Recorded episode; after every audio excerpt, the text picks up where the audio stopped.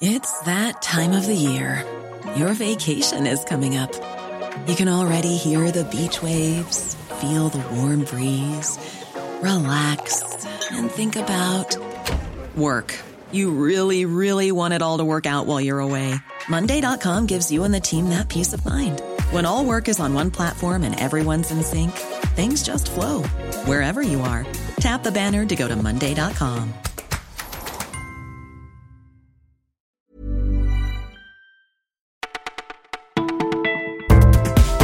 Bonjour à tous, vous écoutez Le Parisien et c'est Margot qui vous retrouve. Nous sommes le vendredi 24 août. Courage, c'est bientôt le week-end.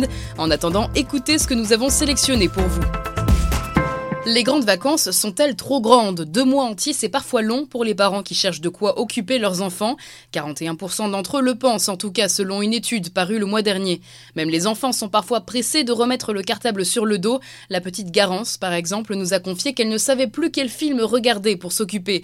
Une autre enfant, Lily Rose, aimerait bien que ce soit déjà la rentrée. Chaque soir, elle attend jusqu'à 18h que sa mère vienne la chercher au centre de loisirs. Alors peut-on imaginer une future réforme des vacances? Ça semble compliqué pourtant certains y pensent déjà. La Fédération des conseils de parents d'élèves estime que six semaines, ce serait largement suffisant. Si vous êtes un homme, vous avez peut-être déjà eu l'envie de faire un tour chez le barbier. Eh bien, sachez que ces échoppes reviennent à la mode. On les appelle dorénavant les barbershops, une version du barbier 2.0. Aux Parisiens, nous sommes allés faire un tour dans l'une de ces enseignes. Direction Groomers à Saint-Denis, une boutique au style hip-hop et urbain. Là-bas, on crée des coupes de cheveux et de barbe, tendance, originale, tout sauf classique. Comptez jusqu'à 35 euros la coupe. Et le succès est largement au rendez-vous. Jusqu'à 80 clients par jour passent le seuil de cette boutique. Alors son fondateur Boniface ne compte pas s'arrêter là. Il a en tête d'ouvrir une vingtaine de salons en Ile-de-France dans les prochaines années. La rentrée arrive et avec elle des bouleversements sur le gazon du Parc des Princes. L'entraîneur Thomas Tuchel aimerait changer le style du PSG. Depuis 5 ans, le club est organisé en 4-3-3. Tuchel, lui, voudrait instaurer un 3-5-2.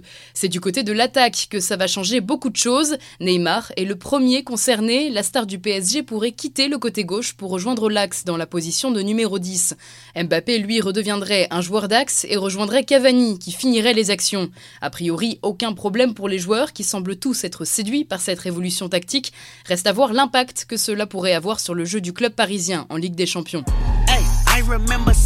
Si vous aimez le rap américain, vous avez peut-être reconnu ce titre de Kendrick Lamar. Il assurera la clôture du Paris Summer Jam, un nouveau festival qui se déroule demain.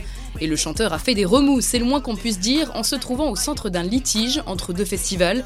On rembobine, fin 2017, le producteur de Rock en scène, AEG, fait une offre à Kendrick Lamar, un million d'euros tout de même pour s'offrir le rappeur. Live Nation, le producteur du Paris Summer Jam, estime avoir été court-circuité et fait une contre-offre au rappeur. Résultat, Kendrick Lamar a fait son choix et c'est d'ailleurs sa présence qui permet en grosse partie de lancer ce nouveau festival. Reste à voir si cette petite guerre aura servi à quelque chose. Pour l'instant, le Paris Summer Jam n'a vendu que 17 000 billets sur 40 000. C'est la fin de ce flash, mais on se retrouve dès demain pour un nouveau tour de l'actu.